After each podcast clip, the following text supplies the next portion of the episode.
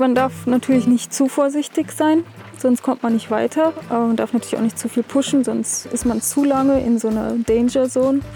Irgendwie so ein Mittelding wäre super oder halt sich einfach ein bisschen die Regeln für sich selbst machen. Zum Beispiel, okay, ab 200 Meter über Grund mache ich einfach keine Faxen mehr. Da höre ich einfach auf, weil eigentlich ist Akrofliegen ziemlich kalkulierbar.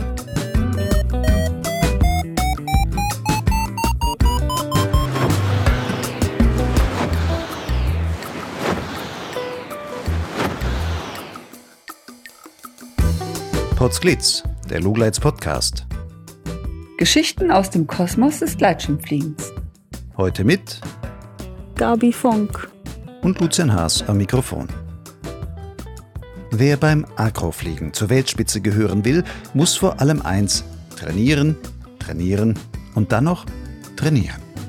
Tage, Wochen, Monate, Jahre.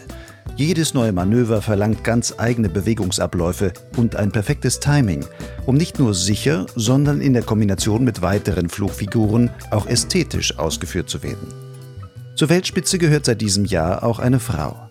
Die 34-jährige Gabi Fonk mit deutsch-brasilianischen Wurzeln kam bei der Acro-Weltmeisterschaft 2021 auf Platz 1 der Damenwertung. Der Titel der Acro-Weltmeisterin blieb ihr aber nur inoffiziell vergönnt, denn es gab im Feld überhaupt nur drei Teilnehmerinnen und damit nicht genug, um laut FAI-Reglement einen offiziellen weiblichen Champion zu küren. Gabi hielt allerdings auch im Vergleich mit ihren männlichen Konkurrenten gut mit. Im letzten von vier Durchgängen landete sie auf Platz 15 und damit im guten Mittelfeld. Und das, obwohl sie erst seit diesem Jahr so richtig konsequent trainiert hat. In dieser Folge Nummer 63 von Potsglitz erzählt Gabi Fonk, wie sie zum Akrofliegen kam und was sie dazu treibt, ihr Leben der dynamischen Fliegerei zu widmen. Wie sie als Nomadin ohne festen Wohnsitz durch die Lande zieht, um mit Jobs in Hotels oder als Tandempilotin ihre große, aber brotlose Passion überhaupt finanzieren zu können. Es geht ums Fliegen als Sucht, wochenlanges Training, die weibliche Note beim Akrofliegen, Gabis Lieblingsmanöver und ihren Traum, eines Tages vielleicht einmal einen Platz in der Top 10 in der von Männern dominierten Agro-Welt zu erreichen. Die Aufnahme dieses Podcasts fand übrigens bei Schauerwetter in einem Auto statt. Zwischendrin wirst du ein paar Regentropfen hören. Ich bitte das zu entschuldigen. Dass du diesen Podcast hören kannst, verdankst du nicht irgendwelchen interessensgeleiteten kommerziellen Sponsoren, ich finanziere Potsglitz und den zugehörigen Blog Lugleitz allein über freiwillige Förderbeiträge meiner Hörer und Leser. Wenn dir Blog und Podcast gefallen, dann hilf doch mit, dass ich diese zeitaufwendigen Projekte auch in Zukunft so unabhängig fortsetzen kann. Wie du einfach und ohne jede Verpflichtung zum Förderer werden kannst, erfährst du auf der Website von Lugleitz und zwar dort unter dem Menüpunkt Fördern. Gabi, du hast gesagt, du bist schüchtern. Warum? Hm. Weil ich unsicher bin, ob ich es richtig mache oder nicht. Falsch. Aber beim Fliegen bist du nicht schüchtern? Ja, also ich glaube nicht. Nein, da bin ich einfach zu neugierig. Das heißt, du bist so neugierig, dass du sogar zur Agro-Weltmeisterin geworden bist, aus Neugier. Ja, also, Entschuldigung. Das äh, weiß ich nicht. Dann frage ich mal anders. Gabi, wie fühlt man sich als frisch gebackene, inoffizielle Weltmeisterin im Akrofliegen? Ich fühle mich ganz normal, als wäre nicht viel passiert, aber es ist einfach viel passiert das letzte halbe Jahr und das freut mich voll, dass ich das machen konnte, was ich gerne mache und das ist das Akrofliegen. Warum heißt es eigentlich immer, du bist inoffizielle Weltmeisterin? Warum bist du nicht offizielle Weltmeisterin? Hm, weil für die Weltmeisterschaft mussten wir mindestens acht Frauenpilotinnen sein und mindestens vier muss, also müssen dann auch von unterschiedlichen Nationen sein und wir waren nur drei und deswegen gab es dann keine offizielle Frauenwertung. Das heißt, Platz 1 bis 3 stand von vornherein weg, Frau, äh, was heißt weg, stand von vornherein fest. Im und die Prinzip Frauenwertung alle, man musste nur irgendwie mitfliegen, dann wärst du zumindest bei der Frauenwertung schon mal auf Platz 3 gekommen und hättest sagen können, ich habe Bronze gewonnen, so ungefähr. ja, eigentlich schon, ja, aber das wollte dann ja natürlich keiner. Also wir haben alle aus Spaß eigentlich eher mitgemacht und ich wollte eher, für mich war interessant zu schauen, wie weit schaffe ich das mit den Männern ein bisschen mithalte. Auch. Nun gab es ja dann die Siegerehrung und bei der Siegerehrung standen dann nur Männer auf dem Podium. Und es gab nichts, was die Frauen bekommen haben, obwohl sie auch teilgenommen haben und irgendwie auch ja, inoffiziell jetzt du als Weltmeisterin dann da geworden bist. War das für dich ein komischer Moment, wo du gedacht hast, da fehlt doch jetzt was? Oder war das eigentlich, ist halt so? Mm, ich habe das mir schon gedacht, dass das so sein wird, weil sie es ja erklärt haben. Irgendwie ganz ein bisschen hat sich das so unkomplett angefühlt, so wie als wäre die Mission nicht completed. genau, und aber ansonsten habe ich mich natürlich mega gefreut für alle, die da standen und man hat sich eh ein Teil davon gefühlt, also mit wie so eine ganze Familie, so die Akro-Familie. Mhm. Wie haben so die, wie haben die Männer darauf reagiert? Gab es da Leute, die gesagt haben, äh, Veranstalter, wie könnt ihr die Frauen nur vergessen? Oder ist das allen gar nicht so aufgefallen und erst im Nachhinein, dass sie dann gesagt haben, irgendwas hat doch gefehlt? Ja, die haben sich hinterher eigentlich eher aufgeregt. Ich glaube, in dem Moment selber das, wurde das so ein bisschen vergessen. Alle waren ja so ein bisschen auf Partymodus schon irgendwie. Und ja, aber danach haben sich schon welche aufgeregt. Also die wollten das schon. Für mich persönlich fand ich das jetzt nicht so schlimm, weil ich denke mir, Frauen und Männer können gleich, gleich gut fliegen. Ja, vielleicht mental oder weil Frauen vielleicht ein bisschen vorsichtiger sind oder irgendwie, ich weiß nicht, woher das kommt, aber irgendwie etwas ist anders bei uns. Ähm, kann es vielleicht zum Nachteil sein oder man muss schon ein bisschen auch seinen Körper trainieren, dass man stark genug ist, bestimmte Manöver gut zu fliegen. Mhm. Aber sonst alles gleich eigentlich. Du hast jetzt ein bisschen meine Frage vorweggenommen, aber vielleicht kannst du da noch mal ein bisschen tiefer reingehen. Du hast gesagt, Männer und Frauen, die fliegen vielleicht so ein bisschen anders oder verhalten sich ein bisschen anders. Zeigt sich das auch in der Art, wie ihr Akro fliegt als Frau oder wie du als Frau Akro fliegst? Würdest du sagen, mein Stil ist an irgendeiner Stelle erkennt man, das ist jetzt eine Frau, die hier fliegt, das ist kein Mann? Also von den Kommentaren von den Männern, wenn man sich, wenn man dann so am Startplatz sitzt in Organia, kann man das schon sehr sehen. Die aber für mich selber eigentlich, also man sieht schon, die Männer, die sind so ein bisschen radikaler und äh, fliegen manche auch sehr aggressiv.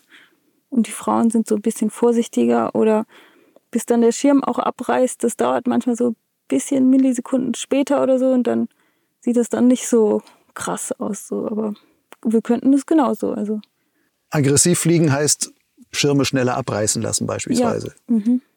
Und das fehlt Frauen da vielleicht auch teilweise die Kraft, das so schnell durchzuziehen? Oder ist das wirklich, dass du sagst, nee, vom Gefühl her, das bin ich nicht. Ich mache ja, ich mache es sanft, ich mach, ich muss das mit Gefühl fliegen und nicht einfach so Kraft einmal rund und dann ja, also geht's ich, weiter. Ich glaube, dass man da gleich stark ziehen kann, aber die Frauen, also man die Power fehlt, glaube ich, manchmal den Frauen. Auch wenn man so sieht, wenn die so Schwung nehmen und so, dass manchmal nicht genug Schwung nehmen. Also so ein bisschen. Also, wenn, also ich habe so durch das Fliegen und Trainieren jetzt herausgefunden, wie viel man eigentlich doch was machen kann. Und dann gemerkt, ja, okay, jetzt kann ich mal richtig so mehr Power. Also jetzt ist eher der Schirm das Limit, weil der Schirm, die Schirmbelastung ist zu wenig.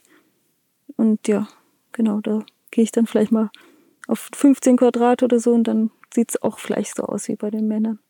15 Quadrat heißt jetzt die Quadratmeter des Schirmes. Mhm. Welche Schirmgröße fliegst du bisher? 16 Quadrat fliege ich, genau. Und macht dieses Quadrat, ein Quadrat weniger, macht das schon so viel aus? Ja, macht schon ganz viel aus. Also gerade bei den kleinen Größen halt, ja. Bist du auch schon mal 15er geflogen? Ja, bin ich schon in Organia, bevor die Competition war, aber dann für die Competition war mir das dann doch zu knapp davor, den Schirm zu wechseln und dann bin ich lieber auf meinen alten Schirm geblieben. Von der Weltmeisterschaft. Da hast du gesagt, okay, ich habe mich aber auch wollte sehen, wo ich bei den Männern so stehe. Wie viele Leute haben da jetzt dann teilgenommen und wo standest du dann am Ende bei den Männern? Oder was ist bei den Männern im Vergleich mit diesen ganzen? Mhm. Also wir waren nur 29, das hört sich so wenig an. Und äh, manch, bei manchen Runs waren wir so die letzten Frauen oder war ich auch, also war ich auch weit hinten und dann manchmal so auch im Mittelfeld oder im letzten Drittel, so zum zweiten Drittel angeschnitten. Also der beste Run, den ich hatte, das war der letzte, der vierte Run und da war ich dann Platz 15 sogar. 15 von 29, das heißt bestes Mittelfeld so. Ja. ja, super. Ich habe gehört, die Weltmeisterschaft war aber dein erster Wettbewerb, den du überhaupt gemacht hast, beziehungsweise na, wahrscheinlich der zweite, weil kurz vor der Weltmeisterschaft war noch so ein, ein, also ein kurzer Wettbewerb davor, der aber direkt in die Weltmeisterschaft am selben Standort dann überging. Das eine war die Acromax Welt, äh, genau. Acromax äh, Wettbewerb Tour, ja. und dann ähm, die Weltmeisterschaft. Aber das war wirklich dein erster Wettbewerb? Ja, also im Paragliding und Akrobatikfliegen. Aber ich habe schon mal einen anderen Wettbewerb mitgemacht. Das war aber in, beim Kellnern. Also ich habe vorher in Hotels gearbeitet und das ist schon 15 Jahre. Und dort habe ich mal was mitgemacht. Und da war ich dann auch schon bei den Bundesmeisterschaften von Deutschland. Klingt auch interessant. Aber ich glaube, über das Kellnern können wir vielleicht später nochmal reden. Ja, okay. Dann bleiben wir erstmal beim Akrofliegen. Wenn du jetzt da wusstest, okay, das ist jetzt mein erster Wettbewerb. Wie kommt man auf die Idee, für den ersten Wettbewerb direkt zu einer Weltmeisterschaft zu gehen? Also irgendwie haben mich dann die Jungs motiviert, die meinten alle, ja, du fliegst so gut, du musst da unbedingt mitmachen. Und dann habe ich einfach gedacht, okay, ich trainiere ein bisschen und dann habe ich, hab ich gedacht, eigentlich habe ich ja nichts zu verlieren, weil wir hatten ja eh die drei Plätze. Nein, das war nicht so, aber ich habe gedacht, das ist einfach Training und dieser kleine Wettbewerb vor der Weltmeisterschaft war auch super gut, dass der passiert ist, weil dort habe ich dann ganz viel rausziehen können, wie ich es dann in der Weltmeisterschaft vielleicht besser oder stärker machen sollte. Wann stand das dann im Vorlauf zu der Weltmeisterschaft fest, dass du gesagt hast, ich melde mich jetzt an? Also ab wann hast du gesagt, okay, da muss ich jetzt auch für trainieren und sonstiges? Das war im März. Da war ich mir auch noch nicht so sicher, soll ich jetzt, soll ich nicht? Und dann habe ich mich da angemeldet und das war eigentlich super cool, weil dann ist die Motivation ziemlich gestiegen, dass ich jetzt trainiere und dadurch ist das alles so relativ gut, also mit, meiner, mit meinen Fortschritten relativ schnell gegangen dann.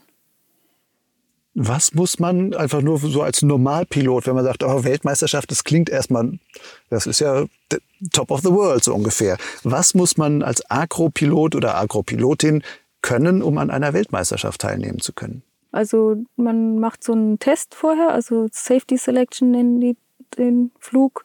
Da muss man einen SAT fliegen, einen Helikopter, Fullstall und ähm, Flyback fliegen, also einfach so drin bleiben.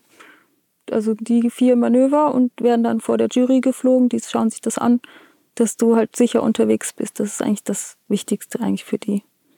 Ob du dann danach eigentlich gar nicht so viele Tricks fliegen kannst und dann gar nicht so viele Punkte sammeln kannst, das wissen die noch gar nicht. Also im Prinzip stehen da die Karten ziemlich offen für jeden, der so ein bisschen Akro fliegen kann.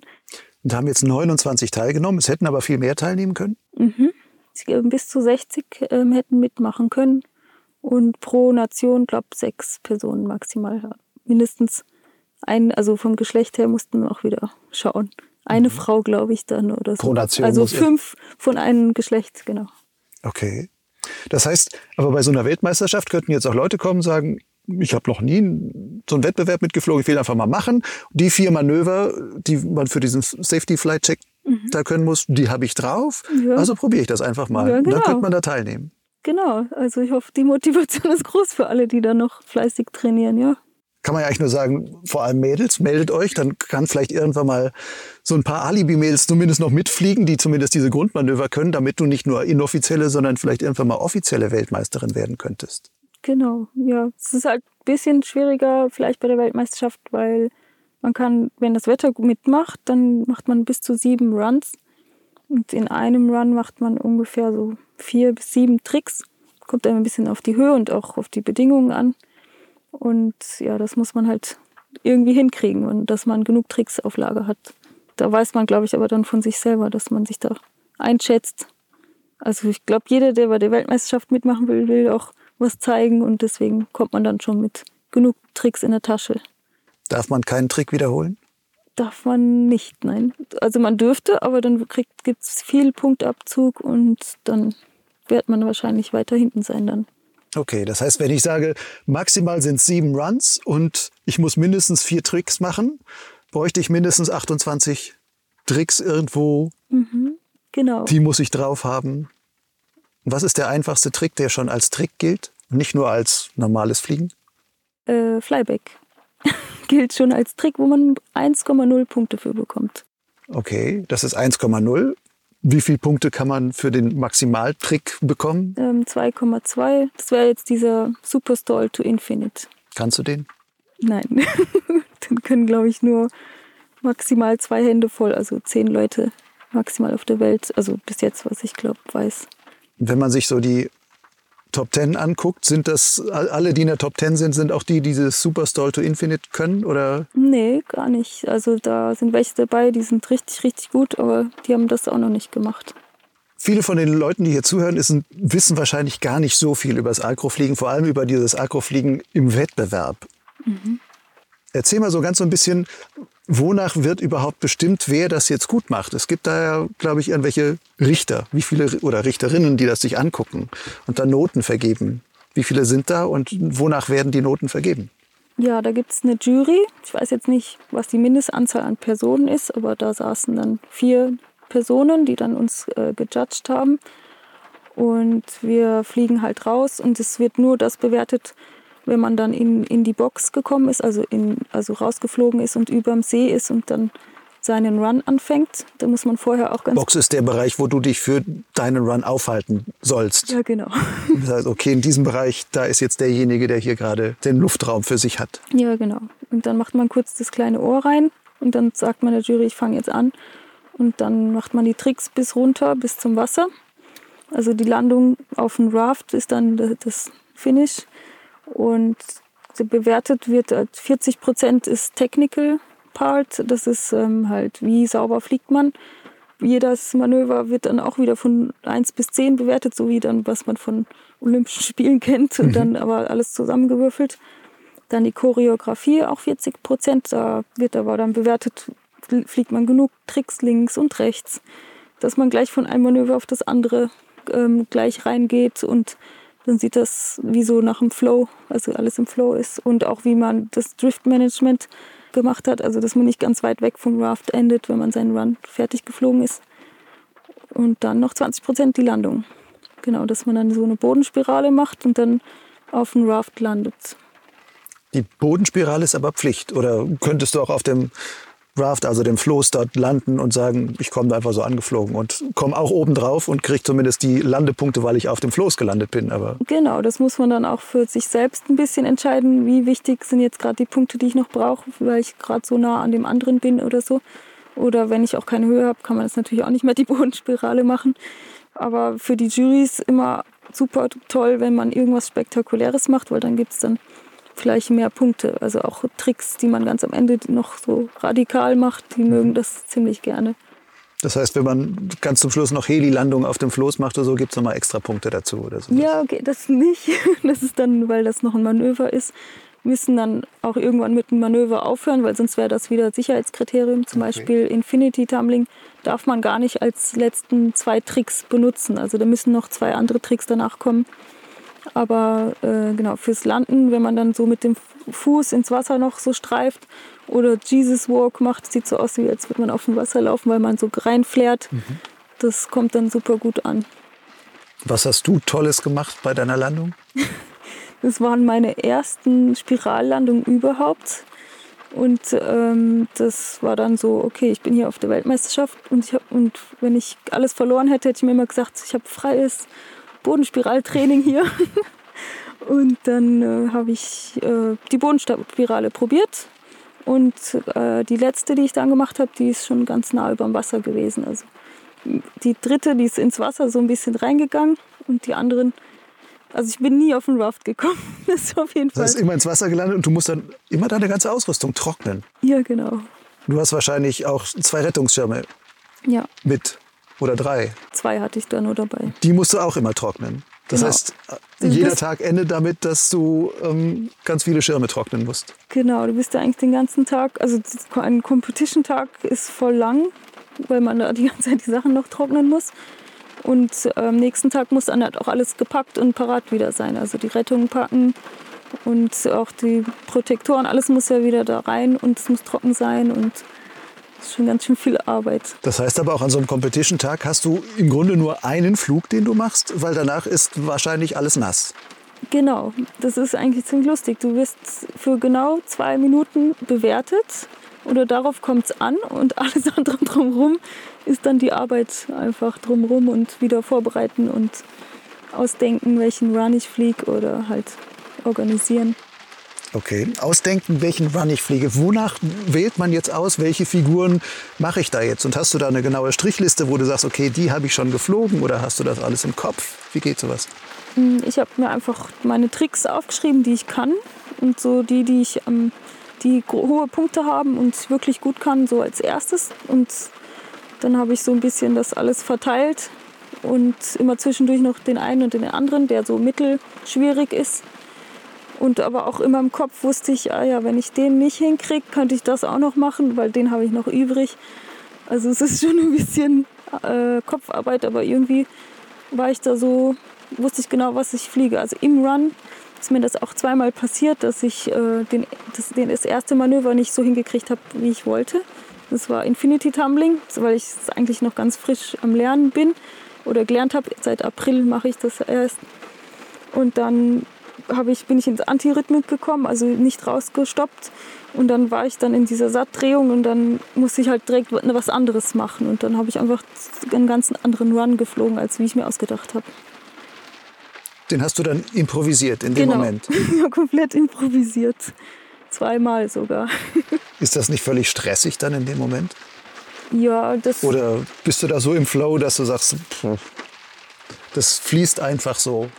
Also das Fliegen ist ja schon voll im Moment sein, aber ich glaube, wenn man in so einer Competition ist und das so gerade improvisieren muss, dann bist du noch mehr im Moment. Also das war einfach, okay, jetzt kommt das, jetzt mache ich einfach das und ja, das ist einfach so gekommen.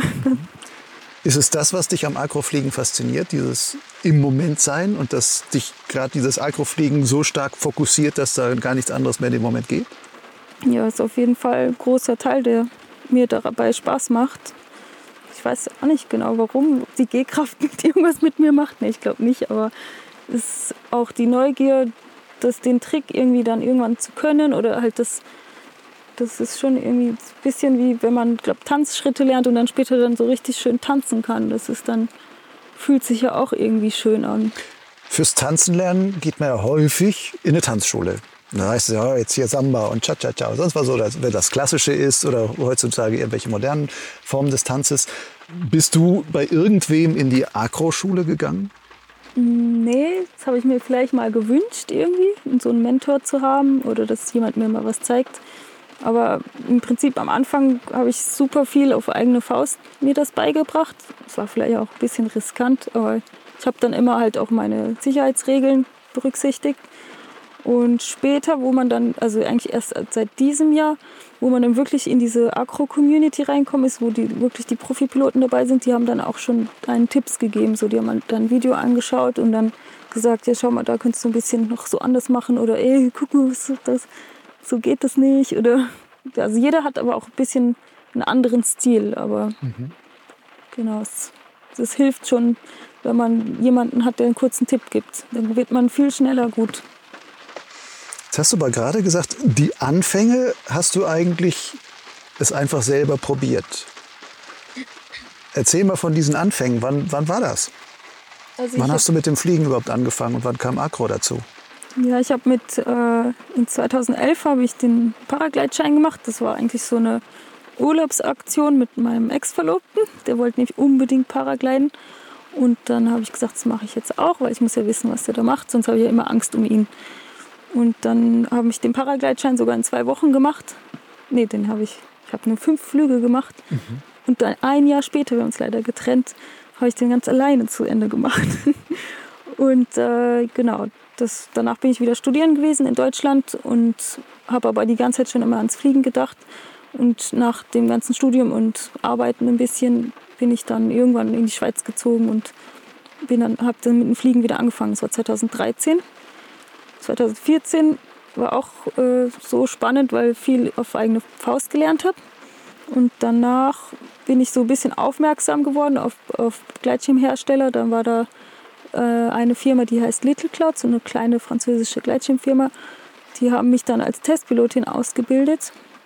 Und dann habe ich so gesagt, mein erstes Sicherheitstraining gehabt. Ich hatte nämlich eigentlich nie eins, aber dadurch, dass ich da das vorfliegen musste, habe ich mhm. das ja dann kennengelernt. Und später. 2000 Wie sind die denn auf dich aufmerksam geworden? Ich meine, du hast jetzt kein hast gesagt, ich habe für mich Agro geflogen, ich habe keine Wettbewerbe gemacht, sonst was. Wie wird dann so eine Firma wie Little Cloud plötzlich sagt, lass uns mal die Gabi fragen, ob die für uns eine, als Testpilotin arbeitet? Ja, ich war da so im Engadin und dann habe ich mal aus Interesse halber mal meine Rettung ausprobiert. Also es war kein nur Not oder so. Dann habe ich einen Rettungsfallschirm äh, geschmissen und dann hat Interesse halber. Du hast ja. im Flug gesagt, ach, weißt du was? Ja. Das habe ich noch nie gemacht. Ich ziehe einfach mal meine Rettung.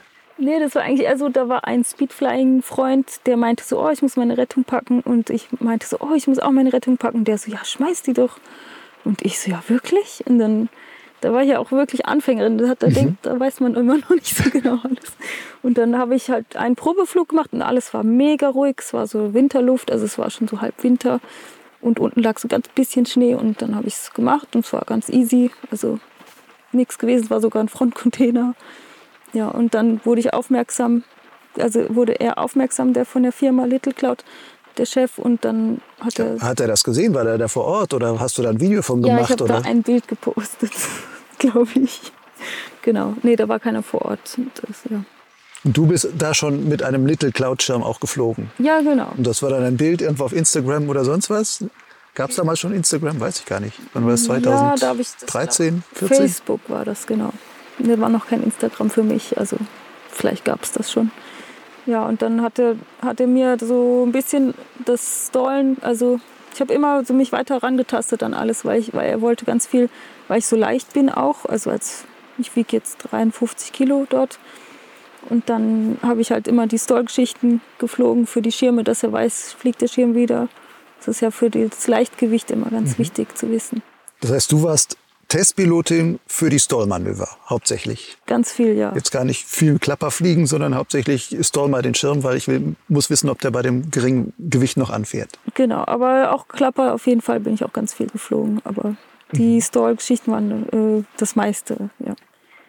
Und später, ich weiß gar nicht, bin ich ähm, mit dem Little Cloud Schirm habe ich dann auch so ein bisschen schon angefangen, dann den andrehen zu lassen, also zum Helikopter. Also für mich war ja eh so, ich will erst einen Akroschirm fliegen, wenn ich Twister kann. Das ist einmal Helikopter links und dann Helikopter rechts drehen. Weil ich so Respekt vor diesem Akroschirm hatte. Und äh, der Schritt dann rüber zum Akroschirm war dann so, ach, das ist ja gar nicht so schwierig. Es war sogar einfacher dann mhm. als mit dem anderen Schirm. Weil der einfach ein bisschen dynamischer ist und dann vieles nicht so fein kontrolliert werden muss? Oder was ist, warum ja, ist es einfacher? Mit dem Akkuschirm, das ist so ein bisschen, ich weiß nicht, ob das mit einem Ferrari zu vergleichen ist, aber wenn du auf die Bremse steigst, dann bremst der einfach. Und mit mhm. dem Akkuschirm ist genauso. Man kann viel präziser, zack, einfach was machen und es funktioniert. Und beim der Sackflugbereich ist natürlich auch ein bisschen größer, dass man da mehr im Helikopter drin ist und nicht sofort wieder rausfliegt, weil der Schirm eigentlich immer wieder fliegen will, so beim normalen Gleitschirm. Das heißt, du hast aber die ganzen Anfänge hast du mit so einem kleinen Little Cloud Schirmen gemacht. Genau, 18 Quadratmeter, ja. Das war so meine Wohlfühlgröße, weil ich mit einem, ich hatte mal mit einem Advance Alpha angefangen, der war 23 Quadratmeter groß. Und das war. Ein bisschen zu groß für dich wahrscheinlich. Ein bisschen zu groß für mich. Also der war ja natürlich super, aber etwas zu groß, ja. Hast du mit dem auch schon irgendwelche Manöver geflogen oder versucht? Oder? Nee, mit dem habe ich nur mein, das war mein erster Höhenflug. Da der war, dass sich das Funkgerät ausgefallen ist. Also eigentlich mein erster Gleitschirmflug, der Höhenflug nach dem Übungshang war einfach ich alleine in der Luft, Funkgerät ausgefallen. das mhm. war meine Erfahrung mit dem Schirm. genau, aber es hat mir gefallen, weil im Prinzip hat mir das das Zeichen gegeben, ich selber bin hier verantwortlich für das, was ich da gerade mache. Es liegt in meiner Hand. Das war jetzt schon einer deiner ersten Flüge, wo du sagst, okay, es kommt auf die Eigenverantwortung an. Dann hast du deine ganzen Agro-Anfänge, soweit ich es verstehe, hast du auch eigenverantwortlich gemacht, weil du gesagt hast, ich probiere einfach mal was aus. Mhm. Bist an Grenzen gegangen und war vielleicht auch manchmal über die Grenzen hinaus. Wie häufig bist du dabei für dich gefühlt wirklich an eine Grenze gekommen, wo du sagst, scheiße, oh, das war jetzt wirklich knapp? Ähm, ja, ich weiß nicht, ob ich es jetzt gerade so schnell aufzählen kann. Also ich hatte die auf jeden Fall die Situation, speziell am Anfang wo ich dann über, also genau, ich habe sogar schon mal so bei zu starkem Wind bin ich rausgegangen und dann bin ich, habe ich Bodenspirale machen müssen. stimmt, eigentlich war das meine erste Bodenspirale. Da habe ich im Prinzip Bo Bodenspiral Top Landing gemacht. Ich bin so mit dem Wind über das Gondelhäuschen so drüber gedriftet und hinten so in die Berge und da waren überall zum Glück so Wiesen und dann habe ich immer weiter mehr, mehr Spirale, weil ich unbedingt runter wollte, was so starker Wind war und hab, war alles super. Also ich glaube, das sah ganz gut von außen aus.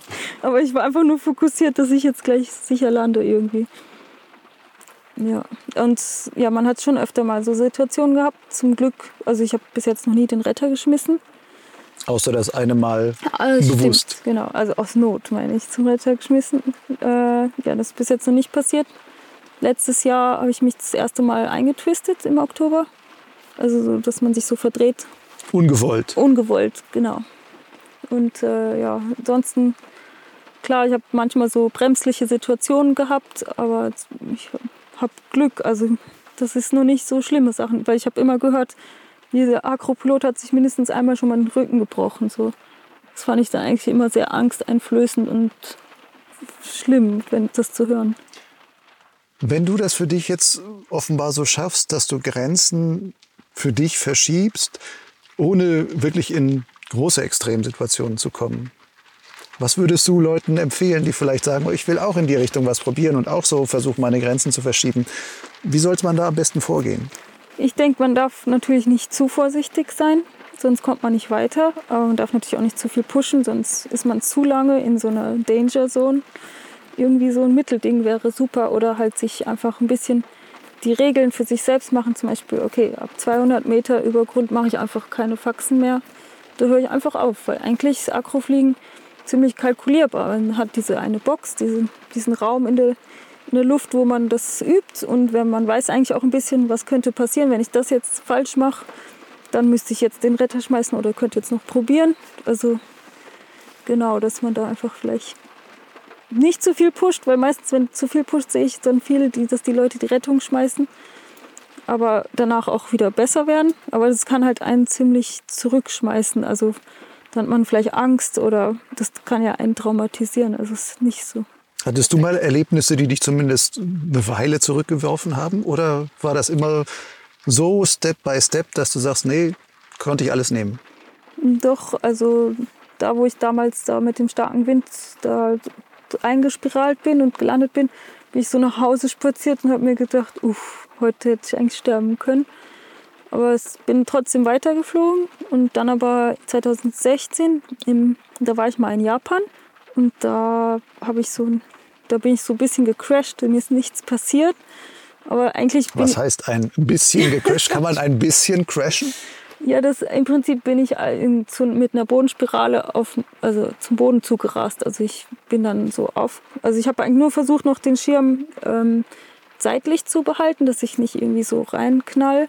Und dann habe ich so den halben Schirm hat den Boden so gestriffen und dann mit 50 km/h ungefähr bin ich dann noch so weitergerutscht und dann kam so ein Steinofen, der mich dann aufgehalten hat.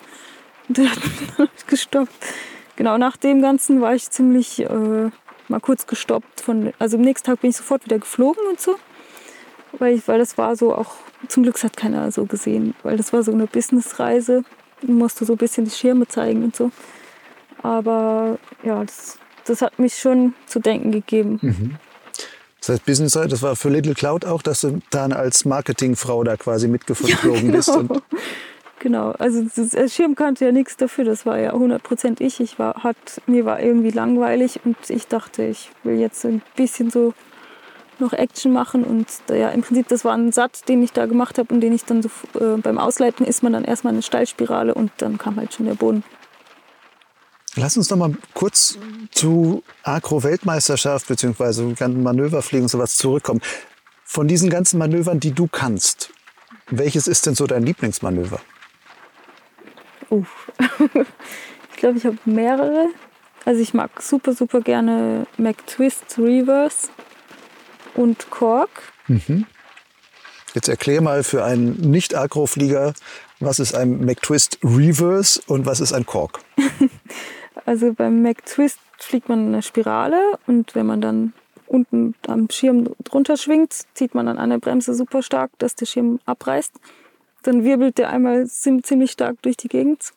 Und wenn man dann wieder unten angekommen ist, drehe ich dann den Schirm zu der anderen Seite, die ich gezogen habe, zu einem schönen Helikopter. Das war der McTwist to Heli.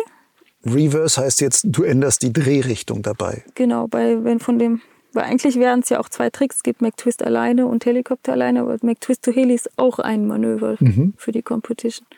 Reverse immer, wenn man in die andere Richtung dann connected. Und ist das schwieriger, Reverse zu fliegen, als direkt von McTwist in Heli mit der gleichen Richtung? Hm, kommt für mich bei dem Manöver jetzt eigentlich nicht. Aber es kann schon schwieriger sein. Man muss auf jeden Fall Twister sehr gut beherrschen, also Helikopter zu Helikopter. Das ist eigentlich das Grundmanöver, um Reverse fliegen zu können. Und jetzt erklär nochmal den Kork. Was ist das Besondere? Mhm, Kork ist, äh, da macht man ein Looping zu Helikopter, so sieht das ungefähr aus. Also man macht auch wieder eine Spirale und dann, wenn man am untersten Punkt gekommen ist, zieht man den Looping, also nicht ohne Abreißen erstmal hoch, dann bist du fast auf dem Kopf und dann reißt man den Schirm ab und dann geht man in den Helikopter rein, wenn man gerade so runtergefallen ist. das ist etwas schwierig zu beschreiben. Ich glaube, das muss man sich unbedingt mal anschauen. Und warum ist das dein Lieblingsmanöver oder eins von deinen Lieblingsmanövern? Hm, was macht das aus? Also was macht ein Manöver zum Wow, das ist jetzt toll? Weil es am Anfang so dynamisch ist und dann wieder so in den Helikopter rein, wo es dann so elegant wieder aussieht irgendwie. Und man ist halt gerade so auf dem Kopf, wenn man dann diese, diese Verbindung macht, weil ich dann gerade den Wegspin, irgendwie fühlt sich das schön an. So wie, so flüssig irgendwie. Wie viel fliegst du sowas mit Kopf und wie viel fliegst du sowas mit Gefühl? Weil du jetzt sagst, das fühlt sich schön an und flüssig und sonst was. Aber gleichzeitig muss ja vieles durchdacht sein, wann ziehe ich was und es ist dann doch ja auch sehr technisch, die ganze Geschichte. Was ist, wie viel ist was bei dir? Oh, prozentual weiß ich nicht, wie viel das sein könnte, aber also sehr viel, glaube ich, mit Gefühl. Und ich glaube, vorher, wenn man, wenn man dann das Manöver fliegen möchte, dann viel mit dem Kopf einfach mal durchdenken, wann müsste ich ziehen, wie, wann, wie viel Energie oder was drehen. Dann, das ist vielleicht mehr mit dem Kopf. Wenn man es gerade macht, ist dann wieder, glaube Gefühl größer als Kopf. Wenn du dir jetzt ja viele Sachen davon selber beigebracht hast, wie bist du dabei vorgegangen? Hast du dann gesagt, okay, ich muss mir zehn YouTube-Videos angucken? Oder hast du gesagt, ah, ich gehe auf ähm, Paul Tackerts Akro-Seite und lese mir da die Beschreibung genau durch? Oder wie macht man sowas? Ja, Oder wie hast du das gemacht, besser gesagt? Vielleicht Jeder hat ich, einen anderen Stil. Ja, das stimmt. Ich hätte vielleicht so machen sollen. Da kann man, glaube ich, schnellere Fortschritte machen. Ich habe es erstmal einfach mal probiert. Also ich finde es schon wichtig, dass man erstmal so ein bisschen eine Ahnung haben sollte, wie es aussieht. Wenn man jetzt gar nicht weiß, wie es geht, dann kann man schon schnell das verhauen. Aber ich habe dann mir das einmal so angeschaut und dann jemanden manchmal gefragt, ja, wie machst du das? Und dann habe ich es einfach mal ausprobiert. Genau, so bin ich eigentlich rangegangen. Ähm, die ersten Tricks natürlich komplett selber, aber jetzt so die größeren Tricks, wo man dann ein bisschen in der Community auch ist, habe ich dann auch mal gefragt, ja, wie geht denn jetzt ein Joker? Und, aber im Moment kann es keiner mehr so richtig erklären. Also ich, du hast, fragst fünf Leute, die sagen alle fünf verschiedene Sachen und am Ende probierst du dann selber ein bisschen aus. Gibt es denn einzelne Manöver, wo alle das Gleiche erzählen? Ich glaube nicht, weil da fließt dann immer wieder der Stil auch mit rein, weil man kann, also ich sehe, dass manche Leute, die fliegen etwas super schön und die anderen sagen, ja, das geht so gar nicht, so macht man das nicht. Aber ich denke mir, wenn das trotzdem funktioniert, funktioniert es ja auch. Wie stark ist das auch schirmabhängig? Dass man vielleicht sagt, der Stil passt zu dem einen Schirm, weil der sagt, der reißt halt entsprechend so ab oder was auch immer, würde aber mit dem nächsten Akroschirm vielleicht überhaupt gar nicht so funktionieren. Ja, das spielt mega eine Rolle auch, ja. Also die Schirme sind schon sehr unterschiedlich, wenn man jetzt die, die Profischirme anschaut und die Anfänger-Akroschirme, also zum Beispiel so Emily und Blackout, die würde ich so als zahmere Akroschirme beurteilen, aber wenn man jetzt bei der Competition sieht, die in der Top 10 fliegen die auch einfach eine Emily und es funktioniert. Aber da muss man schon anders ein bisschen rangehen, ja. Also, aber auch mit dem Gurtzeug merke ich das komplett. Wo ich das Gurtzeug jetzt gewechselt habe, äh, musste ich komplett anderen Weight Shift nehmen. Also plötzlich musste ich viel später ein bisschen reingehen, weil sonst wäre das schon zu viel gewesen zum Manöver machen. Wieso hast du Gurtzeug gewechselt? Hm, weil ich das äh, Angebot gekriegt habe, äh, das auszuprobieren und ich durfte es danach sogar behalten und äh, das ist, hat halt dann für die Zukunft für mich zwei Rettungen und ein Base-System. Und ich habe das jetzt nicht irgendwie doof gefunden, zwar ein bisschen Umgewöhnung, aber deswegen habe ich das dann behalten einfach. Mhm. Das heißt, das ist dann auch so eine Art Sponsoring, die aus der, was aus der Szene herauskommt, wo jemand sagt, hey, die Gabi finde ich klasse, was die macht. Ja, ja das ich war eigentlich überlasse so. dir mal so, so ein Gurtzeug. Ja, genau, das war der Veso, der macht diese Fly Dios. Äh, das ist Veso Charov. Ja, genau. Und äh, der ist ja selber Agropilot und der hat halt versucht, ein Gurtzeug so zu machen, wie, wie man das braucht als Agropilot und das finde ich super. Also jetzt darf ich so als erste Frau das dann halt auch probieren. Und auch wenn ich dann Verbesserungsvorschläge habe, können wir, sagen wir das Prinzip fliegen jetzt so Profipiloten fliegen das Gurtzeug und geben immer noch so einen Feinschliff für, wenn da noch was sein soll. Aber es ist schon sehr ausgereift eigentlich. Für diese Weltmeisterschaft warst du jetzt, hast du gesagt, seit März hast du eigentlich durchtrainiert. Mhm. Warst dann wahrscheinlich auch in typischerweise in Organia und so, wo sich alle immer treffen und wo man dann den ganzen Tag ähm, fliegen kann an der, am magischen Berg und sonst was. Mhm. Ist ja jetzt auch eine gewisse Art von Lebenseinstellung. Aber wie verbindest du das mit einem normalen Leben? Weil irgendwo muss man ja auch Geld verdienen. Ich gehe mal davon aus, dass du als Agro, auch wenn inoffizielle Weltmeisterin bist, ähm, noch nicht von Agrofliegerei oder sowas letzten Endes leben kannst. Einfach ist es auf jeden Fall nicht weil leider unsere Agro-Szene nicht so Aufmerksamkeit von den Medien bekommt oder halt, wir sind ja nicht im Fußball hier. Aber ähm, ich glaube, es ist schon möglich. Also ich, man muss halt sparsam leben und ein bisschen kalkulieren, was braucht man. Ich meine, Organia ist ein Berg, der gibt einfach uns diese Bedingungen und da muss man nicht mal eine Gondelbahn benutzen mhm. und es ist ja eigentlich umsonst. Und man zahlt dort einfach ganz normal auch eine Miete, so wie wenn man jetzt zu Hause wäre. Also ich empfehle dann nicht zwei Mieten zu zahlen. Also deswegen lebe ich auch gerade nirgendwo. Also so richtig. Also bin schon jetzt hauptsächlich in Österreich, aber habe keinen festen Wohnsitz so richtig jetzt gerade. Das heißt, du hast eigentlich ein Nomadenleben. Ja, richtig, genau. Ein Flugnomadenleben so ungefähr. Ja. Wie fühlt sich das an? Ja, das fühlt sich natürlich sehr frei an. Also man, also ich habe dieses halbe Jahr, wo ich das jetzt wirklich auch so nomadenmäßig gemacht habe, das war super, super, super schön. Besser kann es gar nicht sein, aber mir ist auch bewusst, dass das nicht äh, immer so gehen kann, weil man muss, man muss ja Geld auch verdienen und oder man muss halt Sponsoren finden und ähm, ja, vielleicht öffnen sich jetzt Türen, aber ich weiß auch, dass ich dann weiter irgendwie Geld verdiene. Zum Beispiel mache ich das jetzt gerade mit Tandemfliegen auch. Du hast früher ja auch dein Geld verdient. Das hast du vorhin schon, schon angedeutet. Da hast du als, als Kellnerin auch gearbeitet. Und ähm, das wohl offenbar im gehobeneren Maße, wenn du sagst, da hättest du auch an einem Wettbewerb teilgenommen.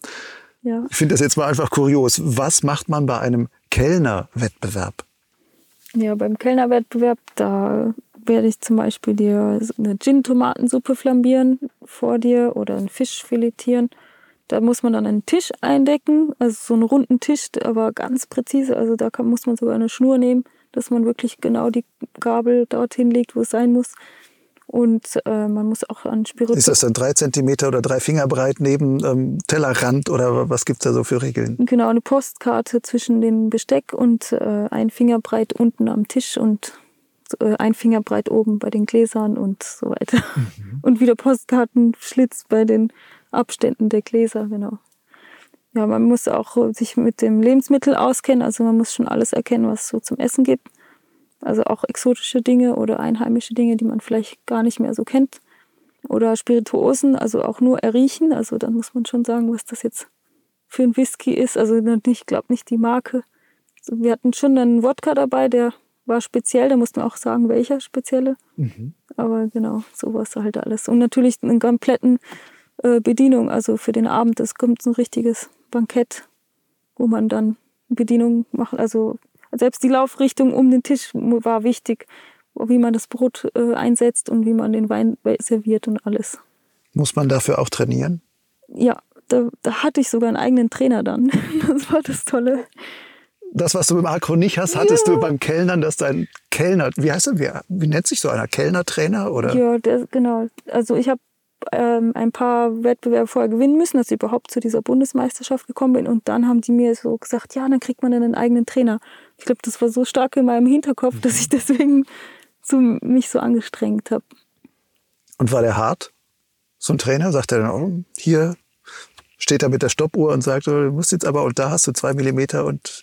Ja, der war schon nicht so, also der war schon ganz lieb, aber ja, der war schon streng. Also der hat schon eigentlich die ganzen Tipps und Tricks so beigebracht und auch ein bisschen, worauf es ankommt und so. Also der hat das ja selber auch schon mal durchgemacht. Das ist ja eigentlich das Lustige mhm. gewesen. Mhm. Wenn man da jetzt bei so einer Bundesmeisterschaft war, hast du die gewonnen? Na, habe ich nicht gewonnen. Na. Warum nicht? weil ich, also ich glaube, weil ich nicht ganz an mich geglaubt habe. Vielleicht. Bist du da heute weiter? Mit dem Fliegen hat mir das schon eine schöne Lektion erteilt, dass ich, also jetzt bei der Weltmeisterschaft war das für mich cool, weil ich dann wirklich an mich geglaubt habe oder auch mal angefangen habe. Das, und genau das ist, was aus meinem Herz, also dieses Akrofliegen, das mag ich sehr gern. Jetzt, wo du diesen Titel oder inoffiziellen Titel Agro-Weltmeisterin hast, merkst du da, dass Leute anders auf dich zugehen, dich anders kontaktieren oder dass sich plötzlich irgendwelche Türen auch öffnen, was, was auch immer, wohin sie führen mögen? Ja, ich weiß jetzt zum Beispiel nicht, warum du auf mich zugekommen bist. aber es gratulieren mir viele Leute und ähm, ansonsten sind sie aber ganz normal, was ich auch gut finde. Also ich bin ja auch ganz normal, es ist jetzt nichts passiert. Außer, dass ich ganz viel Spaß hatte jetzt an so einem Event. und ja, aber vielleicht, also ich habe schon jetzt so ein paar Angebote gekriegt, um vielleicht ein paar Projekte in der Zukunft zu machen. Da bin ich gespannt. So vielleicht so Werbeclip oder sowas. Das heißt auch Projekte, mit denen du dann auch wieder Geld verdienen kannst. Also plötzlich können sich über etwas, wo du vier Monate erstmal nur Zeit investiert hast und dein gespartes Geld wahrscheinlich, weil du sagst, erstmal kriege ich da überhaupt nichts dafür zurück, dass ich jeden Tag in Organi an der Luft hänge kommt dann irgendwann doch was zurück. Ja, genau. Also das merke ich jetzt gerade. Also ich erwarte überhaupt nicht viel, weil wegen der kleinen Szene, aber anscheinend im Moment kommt da was. Ich kann nur später dann erzählen, was da rausgekommen ist aus dem Ganzen. Wie ist das so, wenn man plötzlich kontaktiert wird und dann kommt einer und sagt, du, ich hätte Lust, mit dir einen Werbeclip zu machen? Ist das so, dass man denkt, ich? So? Oder sagst du, hey, super? Na, ich glaube, also ich bin da schon noch ganz, also ich bin ja eigentlich eher schüchtern und so. Das hast du am Anfang auch gesagt, ja. aber jetzt bist du schon gar nicht mehr so. Du ja. erzählst eigentlich ganz gut. Ja, also ich, ich freue mich einfach, dass sie dann Interesse an mir haben und ich versuche, freue mich, also ja, ich weiß gar nicht, was ich sagen soll. Es ist einfach, ich bin jetzt nicht so Uga Uga. Ich mache jetzt einfach ja, mach. den Hext hier. Nein, also ich äh, ich mache da ganz bodenständig, glaube ich, einfach das mit und schaue, dass das am besten umsetze, was die wollen. Willst du denn in diesem Agro-Bereich so weitermachen, dass du sagst, da will ich jetzt richtig Zeit investieren und ähm, ja. auch noch mehr Meisterschaften fliegen? Jetzt habe ich eine schon mal inoffiziell zumindest in der Damenwertung gewonnen. Und da soll es jetzt weitergehen? Oder ist das so, dass du sagst, Weltmeisterschaft, die nächste ist wahrscheinlich erst in vier Jahren oder sowas? Dann mache ich mal drei Jahre wieder Geld verdienen und dann trainiere ich noch mal ein halbes Jahr und dann mache ich nochmal die nächste Weltmeisterschaft. ja, das wäre ja lustig, wenn es so einfach wäre. Also ich glaube, man muss schon was tun, dass man da mithält, weil ich glaube, dass die neue Generation, die da kommt, die kommt richtig stark. Und ich habe schon Lust, da nochmal mehr Trainingszeit zu investieren. Und aber auch mache ich jetzt noch ein bisschen die normalen Sachen, die jeder auch macht, also arbeiten gehen und so. Und schaue, wie es dann kommt. Also bis zum nächsten Sommer ist ja noch ein bisschen Zeit und da hat man dann auch noch ein paar Monate, wo ich trainieren kann. So ein bisschen ist ja so wie so Work-Fly-Balance, die man da irgendwo finden muss. Jetzt hast du in der letzten Zeit sehr viel auf dieses Fly gesetzt. Mhm. Und nur Fly für dich. Du sagst, jetzt machst du auch Tandemfliegen, okay, dann hast du Kundschaft, mit denen verdienst du auch was und dann fliegst du ja im Grunde für die. Wie ist das vom Fluggefühl? Ist das für dich ein, ein großer Unterschied, ob du sagst, ich fliege jetzt Tandem mit anderen Leuten und ich fliege nur für mich? Und was gibt dir dieses Fliegen nur für dich? Was ziehst du daraus? Mm, also auch wenn ich Tandem fliege, ist das für mich mega wertvoll. Also ich gebe da ja auch mir was, nicht nur dem, der da mitfliegt. Also das auf jeden Fall irgendwie gleich, fast gleich wie selber fliegen. Nur wenn ich selber fliege, dann muss ich nicht so viel auch noch auf jemand anders achten und kann dann wirklich meinen ganzen Bedürfnissen freien Lauf lassen und so. Und wenn du jetzt so für dich selber zum Fliegen gehst. Neulich, das habe ich bei dir gleich auf dem Instagram gelesen. Da war eigentlich ein guter Flugtag. Du hättest auch Tandem fliegen können und dann bist du ins Stubaital ja. gefahren und hast gesagt, nee, ich will lieber Agro trainieren. Ja, ja, genau. das ist ja dann auch so eine Entscheidung, die du treffen musst. Okay, Geld oder Fun oder was auch immer das, also wie man das jetzt einteilen mag. Wonach entscheidest du das oder wonach hast du das da in dem Moment entschieden, dass du gesagt hast, nein, das muss jetzt sein, ich muss mal wieder ja. irgendwie ein bisschen rotieren in der Luft? Ja, das ist immer schon ein bisschen sehr ein großer Konflikt in mir drin, weil ich dann immer, das ist wirklich so, der eine Teil sagt, ich muss Geld verdienen und äh, hier arbeiten und der andere Teil sagt, oh, ich muss für Akro fliegen und ich habe sogar an dem Tag das irgendwie hingekriegt, alles beides zu managen. Also ich bin ins Stubaital gefahren, habe neun Flüge gemacht, habe fast den Retter schmeißen müssen. Genau, dann bin ich zurückgefahren, habe sogar noch einen Tandemflug gemacht und dann äh, bin ich noch mal am Nachmittag war hier so Soaring-Bedingungen, bin ich da habe ich noch vielleicht sieben oder acht Runs noch gemacht. Also kompletter Flugtag, super cool, da war ich mega glücklich. Soaring-Bedingungen heißt hier, das ist jetzt am Achensee, und dann Soaring-Bedingung heißt aber auch Run heißt, du fliegst, soarst irgendwie auf, machst was runter, aber landest halt nicht unten, sondern soarst dann wieder auf. Genau, ja, das funktioniert hier am Achensee eigentlich ziemlich gut. Man muss halt nur ein bisschen schauen, wie stark das wird. Und man kann dann halt nicht mehr über Wasser fliegen, muss das halt über Land machen. Und äh, da die Bahn hat halt dazu zu, aber dann kann man da eigentlich bis zum 7 Uhr abends kann man hier trainieren. Also vielleicht so ein kleines Organia hier im Sommer. So gesehen auch eine gute Kombination, dass du sagst, okay, tagsüber oder zu normalen Zeiten gehe ich halt dann Tandem fliegen.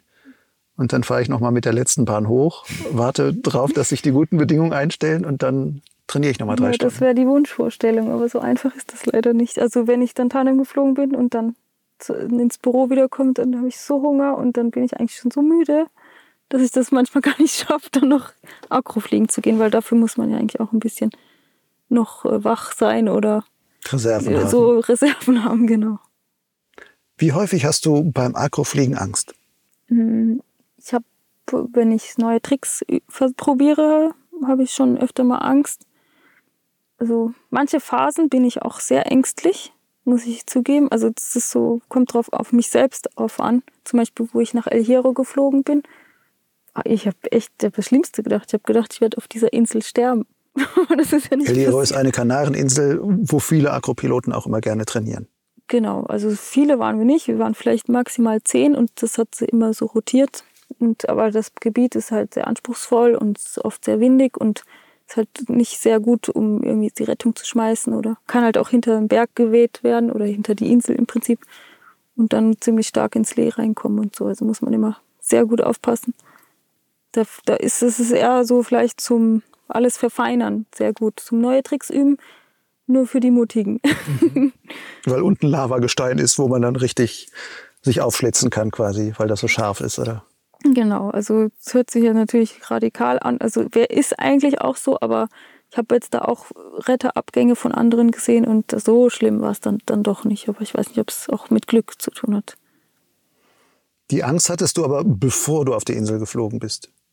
Ist die Angst bei dir dann sofort weg, wenn du in der Luft bist, dass du sagst, ah, jetzt bin ich in meinem Element? Ja, eigentlich kann man so sagen. Die Angst ist mehr da, wenn ich irgendwie wieder zu viel über alles nachdenke und äh, was ich denn müsste. Und wenn ich aber dann fliegen gehe, dann ist das irgendwie wieder weg. Dann kommt alles wieder natürlich. Das heißt, du hast aber auch keine Angst vor dem Fliegen, sondern Angst vor den Zwängen des Lebens, sage ich mal. Wie kriege ich mein Geld her? Ähm, wo fühle ich mich wohl? Wo wohne ich eigentlich? Wo, wo soll das hingehen? Und lauter so ein Zeug, oder? Ja, genau, eigentlich. Das mehr, habe ich mehr Angst vor, ja. Also ich habe größten, größten Respekt, dass man sich natürlich auch verletzt in, beim Fliegen. Also das, äh, dafür versuche ich so vorsichtig wie möglich, also auch nicht zu vorsichtig, wie ich schon gesagt habe, aber genau zu fliegen. Da, aber ja, die mehr Ängste, exist, mehr Existenzängste als das Fliegen. Du hast ja auch eine Zwillingsschwester. Fliegt die auch? Nein, leider nicht. Also ich meine, muss nicht leider sein, wenn sie das nicht möchte, braucht. Hast du sie mal versucht zu überzeugen oder zu sagen, hey, mach doch auch? Keiner von meiner Familie ist mit mir bis jetzt geflogen. Tandem auch nicht, keiner wollte. Nein. Aber die sind halt immer weit weg. Halt meine Mama ist in Brasilien und meine Schwestern sind im, in Bonn oder Dortmund. Aber eigentlich könntet ihr so die, die weiblichen Acro-Twins sein. Ja, das habe ich auch mal gedacht, könnten dann so Könnt Synchro-Team. Super vermarkten, eigentlich. Vielleicht musst du sie doch noch überzeugt bekommen. Ja, ich glaube, sie hat da so andere Sachen, die sie gerne macht. Aber ja, bis jetzt konnte ich sie noch nicht überzeugen. Also ist jetzt nicht ihr Element, glaube ich. Nun ist sie in Bonn und hat ein Heim und sowas. Du bist die Nomadin. Häufig sagt man ja, Zwillinge ähneln sich eigentlich sehr stark. Nun scheint das jetzt wie so zwei, zwei Pole zu sein. Wie erklärst du das? Ich weiß nicht, also vielleicht, ich habe das, also vielleicht zusammen sind wir dann das Ganze, weil wir sind ziemlich miteinander verbunden und wenn wir jetzt, wenn man uns zusammentun wird, wäre vielleicht alles komplett, was man so möchte, machen möchte im Leben. Ich weiß es nicht. Warst du als Kind auch immer die mutigere von euch zwei? Wenn man jetzt Agrofliegen als Mut bezeichnet. Stimmt, ja. Ich war schon die eher die so ein bisschen aufgeweckt und äh, durch die Gegend. Bin sehr gerne immer überall raufgeklettert und ja, war schon sehr mutig, ja. Auch so im Dunkeln irgendwie mitten in den Wald rein und so, weiß nicht. Siehst du es auch als Mut, dass du als Frau so alleine in die Welt rumziehst? Mm, Ja, also klar muss man in manchen Gebieten vielleicht ein bisschen aufpassen, aber ich glaube, egal ob Mann oder Frau, man kann eigentlich ja machen, was man mag auf der Welt. Wenn, also gibt zwar aber andere Ansichten von anderen Menschen, aber für mich ist das eigentlich alles gleich. Ganz häufig sagen wir ja, Männer können das einfach irgendwie machen und bei den Frauen heißt es immer, ja, da kommt dann der, der Mann raus, der einen Beschützerinstinkt hat oder sonst was und sagt, ah, die Frau alleine und sonst irgendwie. Aber du fährst dann ja wahrscheinlich nach Organia, fliegst du dahin oder fährst mit dem Auto dann alleine und sagst, dann suche ich mir hier ein Zimmerchen und organisiere mein Leben alles so für mich. Ja, das kann eine Frau genauso. Also da finde ich keinen großen Unterschied. So, eigentlich sogar manchmal einfacher, wenn ich sagen muss. Man hat schon Vorteile als, als- Frau irgendwie, dass man dann gleich Mit dem Charme der Frau und dem, oh, die, der will man weiterhelfen und dann Genau, kriegst du genau. das Zimmer, was der Mann nicht so leicht Genau, ich gekriegt habe hätte. eigentlich oder so. die tollste Wohnung da irgendwie gekriegt von den ganzen da und das, die Leute helfen einen schon viel. Das finde ich irgendwie ziemlich nett. Also ich will gar nicht, dass so viel geholfen wird, aber sehr hilfsbereit sind die. Nun machst du, hast ja auch von der Geschichte gesagt, vieles für dich alleine gemacht. Jetzt kommst du mehr so, habe ich zumindest so das Gefühl, mehr in dieser Akro-Szene drin an, dass du sagst, ich gehöre jetzt zu dieser Familie der Top-Akro-Piloten dazu. Wie groß ist diese Familie in etwa? Sind das diese 29 Leute, die bei der Weltmeisterschaft waren, oder sind das noch, eigentlich ist die Akro-Szene die enge, die sich auch in Organia trifft, sind aber dann mindestens 60, die hätten teilnehmen können, oder Ja. wie sieht das so aus? Ja, also es sind schon mehr, die da, die, die, die Familie wäre eigentlich schon größer. Es ist halt schade, dass manche wegen irgendwelchen Papieren oder wegen Reisebestimmungen nicht kommen konnten. Es sind, glaube so fünf, zwischen 50 und 100, würde ich sagen, von diesen wirklich starken Piloten, ja. Wie viele kennst du davon persönlich? Im Prinzip, die, die mitgemacht haben bei der WM, sind alle von Organia rübergezogen. Also es war wie, hallo, wir sehen uns wieder von Organia darüber. Ihr hättet ja einen Reisebus chartern können, so ungefähr. Und ich glaube, nur zwei Piloten, der Norbert und der Thomas, die sind, glaube ich, noch so dazugekommen von Österreich. Ansonsten. Und alle anderen haben vorher in Organia Alle trainiert. waren gleich in Organia. So Das heißt, ungefähr. alle wissen, sehen ja ständig und wissen auch, was kann der andere eigentlich, wie fliegt der, was macht er eigentlich für Runs, weil der trainiert hier schon so und ähm, kann man das so einschätzen. Ja, genau. Das ist ziemlich spannend eigentlich. Die analysieren sich da immer gegenseitig ziemlich stark, ja. Wie strategisch ist dann eigentlich so ein Wettbewerb? Also zumindest, wenn man an der Top-Top mitfliegen will, muss man dann wirklich mit einrechnen und sagen, ah, ich weiß noch, der andere hat noch das Ass im Ärmel, der kann auch noch irgendwie den, was auch immer, Superstall to Infinite ähm, Twisted oder sonst irgendwie was fliegen. Da muss ich noch mindestens ein so und so viel Punkte Ja, Figur fliegen, dass ich da noch gerade mithalten kann? Oder wie geht das? ich glaube, da gibt es so zwei Kategorien. Die einen, die machen einfach ihren Run, den sie sich schon monatelang trainiert haben. So wie ich das auch von manchen Kollegen dann gehört habe. Was, du hast noch immer deine Runs noch nicht? Ich saß dann so im Bus rauf auf den Berg und habe irgendwie noch nicht ganz gewusst, was ich jetzt gleich fliegen soll. Und bei, bei den anderen, die denken schon, ah ja, der macht doch wahrscheinlich das. Auch, auch ich selber habe wusste ein bisschen, was die anderen fliegen Mhm. und habe überlegt, ah ja, ich müsste jetzt das und das alles noch fliegen, sonst habe ich keine Chance. Ja, es hat auch dann irgendwie geklappt. Macht dir diese Form des Strategischen dann eigentlich Spaß? Oder ist es so etwas, wo du sagst, ah, das ist so eine Kopfarbeit, ich bin eigentlich die Gefühlsfliegerin, ähm, dieser Teil des Wettbewerbs ist eigentlich gar nicht so meins? Ja, also ich, das, ist, das ist eigentlich der einzige Teil, wo man wirklich sagt, ja, hier, wir sind ja hier auf einem Wettbewerb und nicht einfach auf eine Spaßveranstaltung, weil eigentlich hat sich das ja wirklich nach Spaß angefühlt alles. Und da muss man halt ein bisschen das mit reinbringen. Aber es ist so, am Ende sage ich mir einfach, ja, der, der am besten das geflogen ist, was er da fliegt, der gewinnt einfach. Aber das Strategische, finde ich, ist, ja, macht mir nicht, ist für mich nicht schlimm. Also, Und wenn man das jetzt so sieht, gibt es dann so Sachen, wo du sagst, okay, für meinen nächsten Wettbewerb sollte ich auf jeden Fall noch die und die und die Figur können. Und die muss ich jetzt trainieren, weil ich glaube, das ist mein, mein nächster Schritt. ja, dass wenn ich jetzt zu einem nächsten Wettbewerb gehen würde, würde ich das so machen. Aber ich denke mir auch ein bisschen persönlich, ah, ich will das, den Trick und den auch noch können, weil ich möchte jetzt die Jury damit begeistern, dass die sehen, dass ich da noch eigentlich noch mehr drauf habe.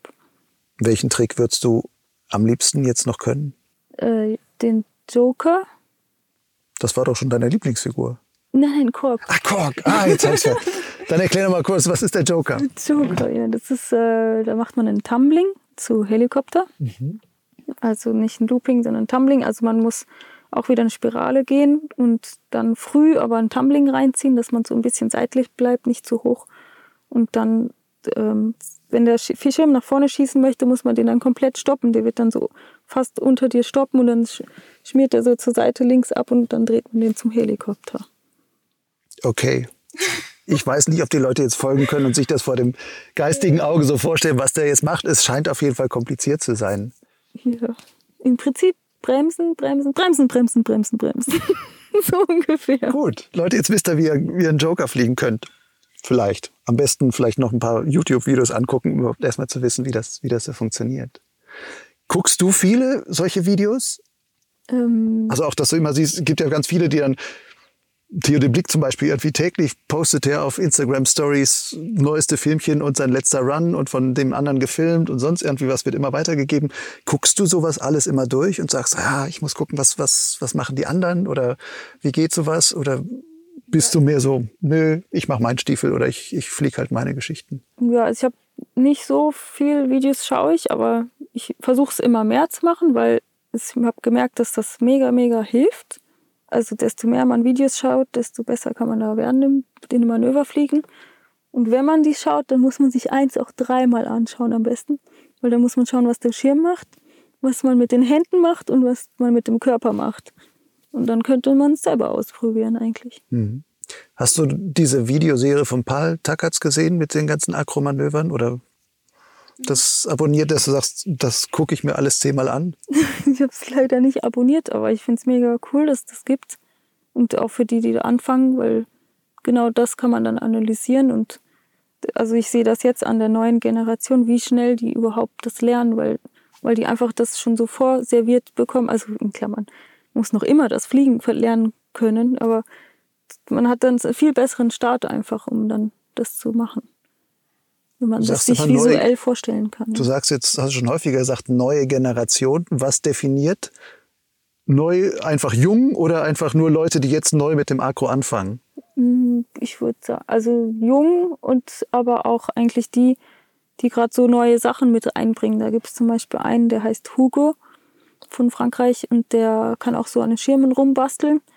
Und der hat sich zum Beispiel selber, der hat sich einen Schirm genommen, hat fünf Zellen rausgeschnitten und den wieder zusammengebastelt und, und wollte mit dem Schirm auf die Competition gehen. Und ja, genau. Damit war der zwei Quadratmeter kleiner, oder? Der, der war dann irgendwie so 13,8 oder so ganz klein, aber mit dem hat er echt super toll die Tricks gekonnt auch. Nur irgendwann leider kurz vor der Competition ist der dann doch nicht mehr so gut gegangen und dann hat er es doch nicht gemacht. Aber sowas, was der dann zum Beispiel einfach macht und die neuen Tricks, die versuchen ja jetzt noch immer weiter neue Tricks irgendwie zu entwickeln oder auszuprobieren. Da gibt's noch immer, gibt's ja noch Möglichkeiten. Gibt es für dich so etwas wie dein Trick? Wo es so heißt, keiner fliegt den so schön wie die Gabi? Oder das ist so ganz typisch, wenn du, egal mit welchem Schirm sie jetzt fliegen würde, jemand, der dich kennt, der dann sagt, ah, das muss die Gabi sein. Ja, ja. Ja also ich habe ja erst im April das, meinen ersten Stall-Exit gemacht. Ich habe ja mega Angst davor gehabt, vor diesem Schritt. Und dann habe ich. Was heißt Stall-Exit? Also wenn man so Tumbeln macht, also so wie so ein Salto macht und dann halt, genau, wenn man, wenn der, wenn man der Schirm unter einen drunter ist, muss man den halt rausbremsen, dass man nicht, äh, dass man halt rauskommt aus dem Manöver, gerade wenn man tief ist. Mhm. Und das ist natürlich super viel Überwindung und man darf es auch nicht in den falschen Zeitpunkt machen, weil sonst könnte man ja in den Schirm reinfallen.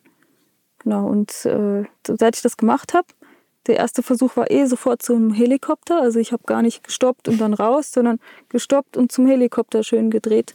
Und ich glaube, ich habe nur, seit ich das jetzt kann, sechsmal normal rausgestoppt und sonst immer zu Helikopter gedreht. Also alle kennen mich immer, wenn ich dann rausstoppe, ich drehe immer zu Helikopter. Aus Spaß. Wie kommt man sonst aus den Tumblings raus, wenn du sagst, das habe ich mich da zum ersten Mal getraut? Wie bist du sonst? Das Tumbling kann, konntest du ja dann wahrscheinlich schon. Genau, dann lässt man sich einfach zur Seite rausfallen. Also man tut einfach das Körper, den Körper einfach auf eine Seite und dann geht man in so einem Satt wieder runter. Antirhythmik nennt man das. Genau, das ist eigentlich die sicherste Art, wenn man es lernen will, aber man braucht natürlich Höhe dafür. Und dieses Stall-Exit, da musst du dich einfach nur sagen, jetzt traue ich mich einmal und jetzt ziehe ich jetzt durch genau. Und genau dann, wenn der Schirm unter mir ist, jetzt muss ich halt ordentlich ziehen. Und wenn ich nicht ordentlich ziehe, dann hänge ich sonst wo. Im Prinzip ist es nicht, gar nicht so schwer. Es ist wirklich, man muss halt immer den Zeitpunkt das halt machen. Man darf nicht zu früh sein und natürlich nicht zu spät, weil sonst schießt er zu sehr nach vorne. Also man braucht dafür vielleicht mentales Training. Und ich habe zum Beispiel, wenn, man, wenn das ein Tipp wäre, ich habe dann einfach die normalen Tumblings gemacht und dann immer an meinen Tragegurten, weil man kann sich ja eigentlich beim Tumbling, wenn man ja so rumtumbelt, einfach sich an die Tragegurt festhalten. Und da habe ich immer meine Hände so bewegt, wenn ich stoppen würde. Einfach so. Oder halt so zur Seite gedrückt, ein bisschen leicht. Das macht auch nichts zu dem Schirm. Mhm. Und dann weiß ich, weiß meine, wissen meine Arme schon, oh, der Reflex muss dann kommen. Und dann ging es ganz einfach. Das heißt so richtig Muscle Memory, die man vorher schon aufbaut und dann ja. in dem Moment ruft du es ab. Ja, genau. Woher nimmst du diese mentale Stärke? Ich wusste gar nicht, dass ich die habe. Ja, offenbar doch, weil du sagst, ich, ich ziehe den ersten Stall-Exit und direkt in den Helikopter rein und sonst was. Da musst du ja schon in diesem Moment auch wirklich so in dem Moment sein, dass das alles klappt. Und das ah, ja, hat ja, ja auch, ich denke, schon mit mentaler Stärke zu tun, oder ja, nicht? Ja, ich weiß noch, wie das war. Ich bin mit dem Bus hochgefahren und die ganzen Jungs, die haben mich alle gepusht, dass ich jetzt mal den Stall-Exit machen soll.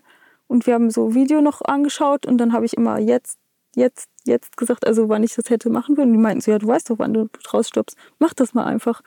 Und dann war ich so aufgeregt und bin ich raus. Und ähm, das war in Olodenis, da hat man ganz, ganz viel Höhe. Dann habe ich, glaube zwei so Tumbles schon gemacht und habe dann aber nicht rausgestoppt. Und dann habe ich gedacht, oh nein, jetzt habe ich nur noch einen Versuch, weil dann die Höhe zu wenig war. Okay, noch einmal probieren. Und dann habe ich das gemacht und das ist dann der gute Versuch gewesen. Rausgestoppt zum Helikopter. genau, und ich habe das so gemacht und dachte nur so, ach, das ist ja alles super einfach, okay, let's, let's go. Einfach weitergeflogen mit zum Helikopter und weitere Manöver. Bei der WM hast du jetzt gesagt, da waren drei Frauen von 29 Teilnehmern oder insgesamt Teilnehmerinnen und Teilnehmern. Wenn du so in der Akro-Szene unterwegs bist, ist das so das typische Verhältnis von Männern zu Frauen? Definitiv. Oder ja. ist das sogar noch, noch weniger Frauen im Verhältnis zu den Männern? Weil ich ja halt die treffe, die dann auch wirklich Akro fliegen, treffe ich schon die Frauen. Also wir waren eigentlich auch beim Akromark sechs Frauen. Und aber ja, vom Verhältnis her ist jetzt ein, also ein Drittel schaffen wir, glaube ich, gar nicht. also das sind schon sehr wenige Frauen, die fliegen leider. Also ich meine, die fliegen mehr, aber Akrofliegen ähm, sieht man, sind vielleicht verstreut auf der Welt. Ich weiß es nicht. Wie könnte man das erreichen, dass mehr Frauen zum Akrofliegen kommen? Mm, dass die wissen, dass es, dass es möglich ist und nicht so schwer. Also man hört ja immer nur die schlimmen Stories meistens und deswegen vielleicht hat man dann zu sehr Angst. Aber ich glaube, das Schwierige, das Schwierigste von diesem ganzen Akrofliegen ist, ist die Zeit, die man investieren muss, dass man dann gut wird. Und das hat ja dann wieder mit, wie, wie lebe ich, wie kriege ich das hin, zu tun. Das war für mich jetzt die größte Schwierigkeit. Ansonsten geht es schnell. Was ich immer häufig mitkriege bei so auch dem normalen Fliegen und Streckenfliegen, ist, dass Frauen von ihrer Grundeinstellung nicht so kompetitiv sind wie Männer. Und dann häufig auch dann die Männer auch immer so einer komischen Rolle den Frauen gegenüber sind, dass sie entweder sie versuchen ein bisschen zu pushen, aber nicht zu weit, weil sie eigentlich noch so die Beschützer sind und so etwas. Und dann gibt's ja jetzt so gerade in der letzten Zeit immer mehr auch Flugschulen, die zum Beispiel sagen, ah, wir bieten spezielle Camps für Frauen an, was jetzt auch Streckenfliegen oder sonstiges betrifft, weil Frauen mit Frauen fliegen wieder anders. Ja. Würdest du das beim Akrofliegen auch so sehen?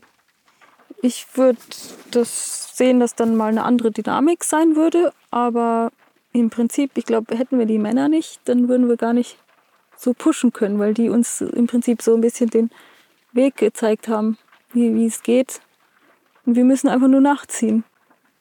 Gibt es irgendein Manöver oder gibt es, ja, anders gefragt, könntest du dir vorstellen, dass du irgendwann ein eigenes Manöver entwickelst, wo du sagst, das ist so wie mein Signature-Manöver und das ist meins? Dem habe ich einen Namen gegeben? ich weiß es nicht, glaube Also darüber habe ich nicht nachgedacht. Vielleicht kann ich irgendwas, vielleicht kann ich mal einen Rekord von irgendwas machen, aber ein eigenes Manöver, da muss ich erstmal noch ein bisschen trainieren, noch mehr, weil ich das ganze Twisted muss ich ja dann auch noch im FF können, dass ich dann bereit bin für das ganz Neue. Twisted heißt, man fliegt die Manöver im eingedrehten Zustand, also rückwärts. Genau, man schaut dann den Schirm an, hat sich einmal so eingedreht und fliegt einfach die gleichen Manöver noch genauso. Nur es sieht anders aus. Hast du das schon gemacht? Also, oder trainierst du sowas schon? Oder hast du gesagt, nee, ich mache nur erstmal noch das Normale? Das ist mir noch ein zu hoch. Na, ich habe das schon angefangen, aber echt nur ganz, ganz wenig. Und äh, wenn ich dann vielleicht mal wieder zum Trainieren komme, dann will ich das mal gerne probieren. Ja. Das, äh, ich habe jetzt so Stalls gemacht und halt so Stall und dann zu satt gedreht und sowas, genau. Wo siehst du dich in fünf Jahren? Ich habe keine Ahnung. Mein Leben ist, das plane ich so spontan. Ich weiß es gar nicht. Geh kürzer. Wo siehst du dich in fünf Monaten? Ich weiß nicht mehr, was in fünf Monaten bei mir ist. Aber ich hoffe, ich bin dann am Akrofliegen. Dann ist Winter. Dann müsstest genau. du nach Chile irgendwo hinreisen oder wohin? Genau, wo, Chile wann, wo oder, oder El Hierro wieder. Das, also das, geht auch im Winter gut dann, oder? Mhm. Genau, El Hierro funktioniert so von Januar bis April. Eigentlich sogar auch schon vorher, aber manchmal ist es dann noch nicht so stark genug, dass man dann immer diese ganz vielen Rotation machen kann. Chile ist weit weg, aber wäre noch eine Idee. Warst du da schon mal? Ja, da war ich schon mal. Da war ich noch nicht, noch nicht keine Agropilotin. Da, so die Anfänge war ich da, genau. Hast du beim, in der Agro-Szene Vorbilder? Ja, auf jeden Fall. Also wenn ich jetzt auch beim Wettbewerb die Top 10 gesehen habe, eigentlich ja sogar die Top 20. Also ich habe mir nur gedacht, wow, was, die können immer auf dem Floß fast landen und so. Mhm. Also da habe ich schon richtig einen Unterschied gesehen, was man noch eigentlich alles kann. Und da bin ich ja noch gar nicht so weit. Glaubst du, du kommst da mal hin? Wenn ich ganz fest trainiere, denke ich, ist möglich, ja. Wie viel muss man trainieren, um da hinzukommen? Boah, das ist eine schwierige Frage. Ich weiß nicht, manches braucht lange, manches braucht nicht so viele Versuche, aber ich glaube, die Kontinuität, Kontinu, oh mein Gott, ich kann es nicht sagen jetzt. Kontinuität? Kontinu, oh, ich kann es nicht sagen. Kurze Portugiesisch. Also man muss schon sehr regelmäßig viel fliegen, dann das bringt, glaube ich, viel Erfolg. Regelmäßig viel fliegen bei Agro heißt ja eigentlich ständig trainieren. Und wahrscheinlich hat diese ganze Agro-Gemeinschaft dasselbe Problem wie du. Oder was heißt Problem? Mhm. Ob man das als Problem sieht, ist ja immer eine andere Frage. Aber okay, ich muss mein Leben irgendwie bestreiten und gleichzeitig will ich fliegen gehen und muss ganz viel dafür trainieren. Und am Ende, ähm, wenn ich jetzt nicht wirklich ganz oben am Top bin, werde ich kaum davon leben können. Ja. Wie gehen die anderen damit um? Oder ist das auch Thema manchmal in der Agro-Gemeinde, wo man darüber spricht? Oder ist das so ein Thema, wo sich jeder für sich selber durchwurschtelt? Na, die Leute sprechen schon darüber und wir versuchen irgendwie so ein bisschen Projekte zu machen, wo man vielleicht so versucht, dass man, dass das in die Medien kommt vielleicht oder dass das vielleicht, weiß zum Beispiel die Sponsoren, die es jetzt gibt, die gibt es vielleicht nur für drei oder maximal fünf Leute in der ganzen Agro-Szene. Und vielleicht gibt es ja auch was Großes, was uns fördern kann. Ich weiß es nicht. Also es ist schwierig, aber ich meine, wir machen ja eigentlich was mega Schönes und wenn man das so anschaut, also warum nur Fußball? Verstehe ich nicht. Wenn jetzt Leute euch sehen, was kriegst du da so an Kommentaren? Ist das, kriegst du auch ganz viel so, du bist, bist ja irgendwo verrückt oder finden das die meisten Leute toll? Ja, also ähm, ich weiß gar nicht, wer so zugeschaut hat. Also die finden das alle sehr, also die finden das toll. Und die, die haben, glaube ich, keine Ahnung, wenn das, wenn wir jetzt gerade eigentlich halb abstürzen oder so. Die denken immer so, wow. genau. Also die finden es eigentlich immer ganz so wie eine Show eigentlich. Auch wenn man nur ein Dynamic Full Stall macht, was eigentlich sehr einfach ist und sieht halt spektakulär aus. Kommt manchmal besser an als, als jetzt so ein Joker oder so. Jetzt hast du gesagt, so ein Run dauert zwei Minuten. Genau. Für einen so einen Run, für die paar Figuren, die du da fliegst, vier bis sieben, trainierst du Monate. Ja. Wenn nicht gar Jahre. Verrückt, ja. Was ist der Antrieb zu sagen, hey, ich will diesen Joker und ich will den Infinity und ich will, ich will das können, dass ich da so viel Zeit investiere, wo du eigentlich sagst, für was ist das eigentlich gut? Ich glaube, wenn man das mit der Competition vielleicht einfach nicht zu ernst nimmt, dann hat man die Motivation schon, weil es einfach so Spaß macht, das zu machen. Also klar, die, die Leute, die da mitmachen wollen, gerade die Top Ten, die wollen ja auch eigentlich ganz hoch kommen. Aber am Endeffekt sind die super glücklich in Organia und sind in anderen Orten am Trainieren und haben echt ein schönes Leben. Wir gehen ja auch da baden und kochen gemeinsam. Manchmal so Abende sind echt schön. Und manchmal hängen wir einfach da ab am Startplatz und machen eine Pause. Also es ist nicht die ganze Zeit so mega streng. Genau. Das heißt, Acro ist jetzt nicht nur dieses Fliegerei, sondern im Grunde ist Acro ein Lifestyle. Genau, ich glaube schon. Und was fasziniert dich an diesem Lifestyle dann als Gesamtpaket? Einfach die Menschen, die man da kennenlernt. Also es sind schon besondere Charaktere, muss ich sagen. Also es ist auch nicht nur eine Schiene von Charaktere, weil man könnte meinen, die haben alle ziemlich großes Ego, die das fliegen, aber ist gar nicht so. Und also schon echt schön anzuschauen. Also gibt da einen, der hat in der Mine gearbeitet und fliegt mega krass. Das ist zum Beispiel der Igor, der aus Russland. Mhm. Und der andere, der arbeitet ganz normal, macht Webpages und äh, arbeitet wirklich den, fast den ganzen Winter normal und kommt dann wieder im Frühling, Sommer zum Trainieren und boom, macht den dritten Platz jetzt in der Weltmeisterschaft der Luke. Tja. Das Luke der Wert. Genau. Wo würdest du dich da einordnen, wo du sagst, so, meine Besonderheit ist? Ja, also ich ich, für mich hat das erst dieses Jahr eigentlich richtig angefangen, dass ich so das geschnuppert habe, was die da eigentlich machen. Vorher habe ich schon ein bisschen, ich habe ja ein bisschen Akro, also seit vier Jahren fliege ich eigentlich erst Akro. Und da habe ich das immer nur so und so gemacht. Aber jetzt habe ich es mal wirklich viel gemacht und jetzt merke ich, wow, das geht ja jetzt schnell und man kann da schon gut werden. Aber wie lange ich dafür brauche, das kommt auf die Stimmung und auf die Schwierigkeit der Manöver und da auf alles Mögliche kommt es an. Wovon träumst du? Mm. Also ich fände es schon mal cool, wenn wenigstens eine Frau unter die Top Ten kommt. Das muss nicht mal ich sein, sondern vielleicht auch jemand anders. Und wenn ich es vielleicht auch anderen vielleicht mal äh, zeigen kann, wie das funktioniert oder so erklären kann. Als Akro-Lehrerin quasi. Ja. Und natürlich. Ein Frauen-Akro-Kurs geleitet von Kabi Funk. Große Challenge. Aber wer weiß. Ist doch eine schöne Aufgabe. Oder wenigstens die mentale Vorbereitung oder so. Das ist schon auch sehr Gold wert. Ich wollte jetzt gerade aufhören, aber jetzt schneidest du gerade ein interessantes Thema noch an. Mentale Vorbereitung. Was verstehst du für dich darunter? Wie machst du mentale Vorbereitung? Mm, ich versuche nicht so gestresst zu sein. Also ich vom Klar, die Manöver habe ich mir schon vorher angeschaut. Ich überlege gleich, was ich mache. Ich ändere also eh die ganze Zeit immer wieder meine Meinung, bevor ich dann den Trick anfange. Vielleicht kommt auch ein anderer Trick. Aber ähm, ich glaube, das Wichtigste ist, dass man ähm, ruhig, ruhig bleibt so. Bleibst du denn ruhig? Fährst du ganz entspannt auf den Berg und sagst, super, jetzt kommt gleich der Run und haha, ich mache die und die vier Manöver? Oder ist das eigentlich Top-Anspannung, da hochzufahren? Ja, manch, es ist manchmal mega Anspannung und manchmal einfach super Vorfreude. Also das ist gar nicht, dass ich da irgendwie die ganze Zeit super gelassen bin. Aber irgendwie, wenn in dem Moment, wo es dann, wo ich dann anfange, das zu machen, dann ist wieder dieses im Moment sein und gar nicht mehr denken so.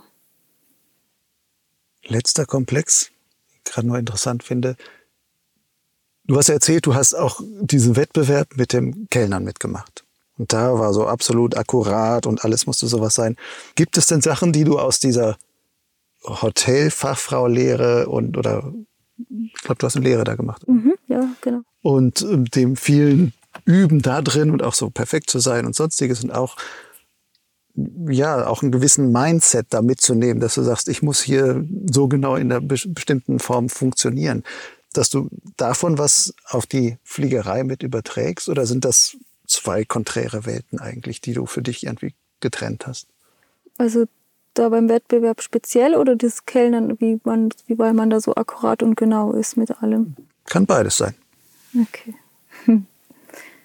Ich äh, müsste gerade mal überlegen. Ich, also beim Fliegen, finde ich, muss man ja auch mega genau sein. Wenn du nicht an dem genauen Punkt das da abreißt oder das machst, dann machst du halt was anderes. genau.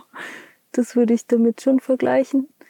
Aber beim Fliegen ist irgendwie noch mehr dieses Gefühl und noch mehr so stark. Also finde ich mehr, mehr das Gefühl als der Kopf. Das Kellnern ist viel mehr auch die Regel, die du einhalten musst und die Vorgabe. Genau. Und Fliegen ist die Freiheit. Genau, Fliegen ist, ist einfach dein Stil auch. Du kannst wo, so wie du möchtest machen eigentlich.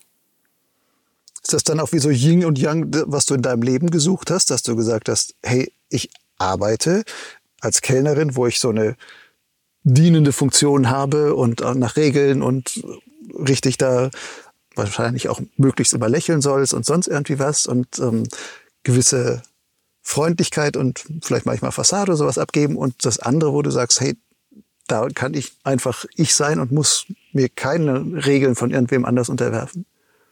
Ja, das habe ich das ist beim Fliegen definitiv, hat man das dann zu 100 Prozent. Also man, sein Autonomiebedürfnis ist, glaube ich, sehr gedeckt. Man selbstbestimmt das machen kann, was man mag. Klar, natürlich ein paar Regeln muss man schon einhalten. Sonst fliegst gleich in den anderen rein, aber ja. Und ist dieses Erleben der Freiheit, ist das was, was einen auch süchtig machen kann? Ja, ich habe mich die Frage schon öfter gestellt, ob es nicht vielleicht sogar eine Sucht ist und so.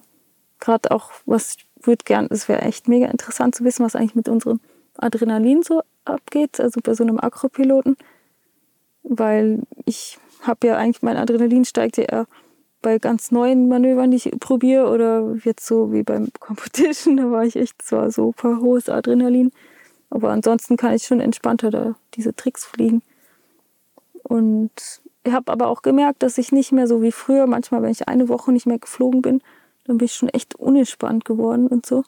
Das habe ich jetzt nicht mehr so stark. Also irgendwas hat sich geändert. Ich glaube, ich bin einfach zufriedener geworden mit beidem. Also mit, ich weiß nicht was, warum, woher das kommt.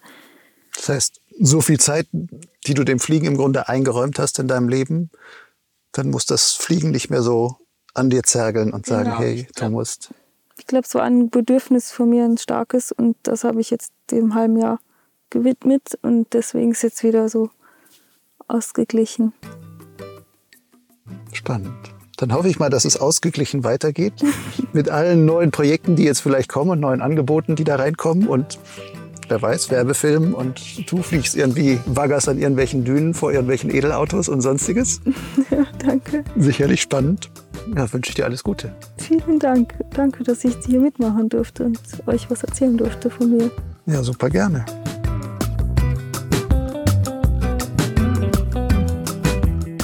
Das war Folge Nummer 63 von Potsglitz mit der Agropilotin Gabi Fonk im Gespräch mit Lucian Haas. In den Show Notes zu dieser Folge im Blog Lugleitz findest du noch einige weiterführende Links rund um das Thema Agrofliegen.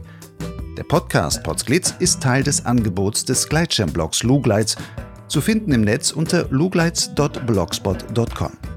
Lugleitz schreibt sich L-U-G-L-I-D-Z. Hat dir diese Folge gefallen? Es gibt schon viele weitere interessante Geschichten aus dem Kosmos des Gleitschirmfliegens. Du findest Potsglitz auf Lugleitz und Soundcloud sowie bekannten Audiokatalogen wie Spotify, iTunes, Google Podcasts etc. Du kannst Potsglitz auch gleich im Podcatcher deiner Wahl abonnieren. Potsglitz und Lugleitz sind übrigens völlig werbefrei. Dennoch muss ich meine Arbeit daran irgendwie finanzieren. Denn als freier Journalist lebe ich auch davon. Ich setze darauf, dass Hörer und Leser, die sich von mir gut informiert oder auch gut unterhalten fühlen, das auch irgendwie anerkennen wollen. Und zwar mit einmaligen oder wiederkehrenden Förderbeiträgen ganz nach eigenem Ermessen. Anders gesagt, du darfst geben, so viel du willst. Wer sich nicht entscheiden kann, dem mache ich einen unverbindlichen Vorschlag. Wie wäre es mit einem Euro pro Podcast-Folge und zwei Euro pro Lesemonat auf Lugleitz? Natürlich kannst du gerne erst ein paar Folgen hören und über Monate hinweg Lugleitz lesen und dann einen gesammelten Förderbeitrag leisten. Zahlungen sind ganz einfach per PayPal oder Banküberweisung möglich. Alle nötigen Daten findest du auf meinem Blog Lugleitz und zwar dort auf der Seite Fördern. Bis zum nächsten Mal. Ciao.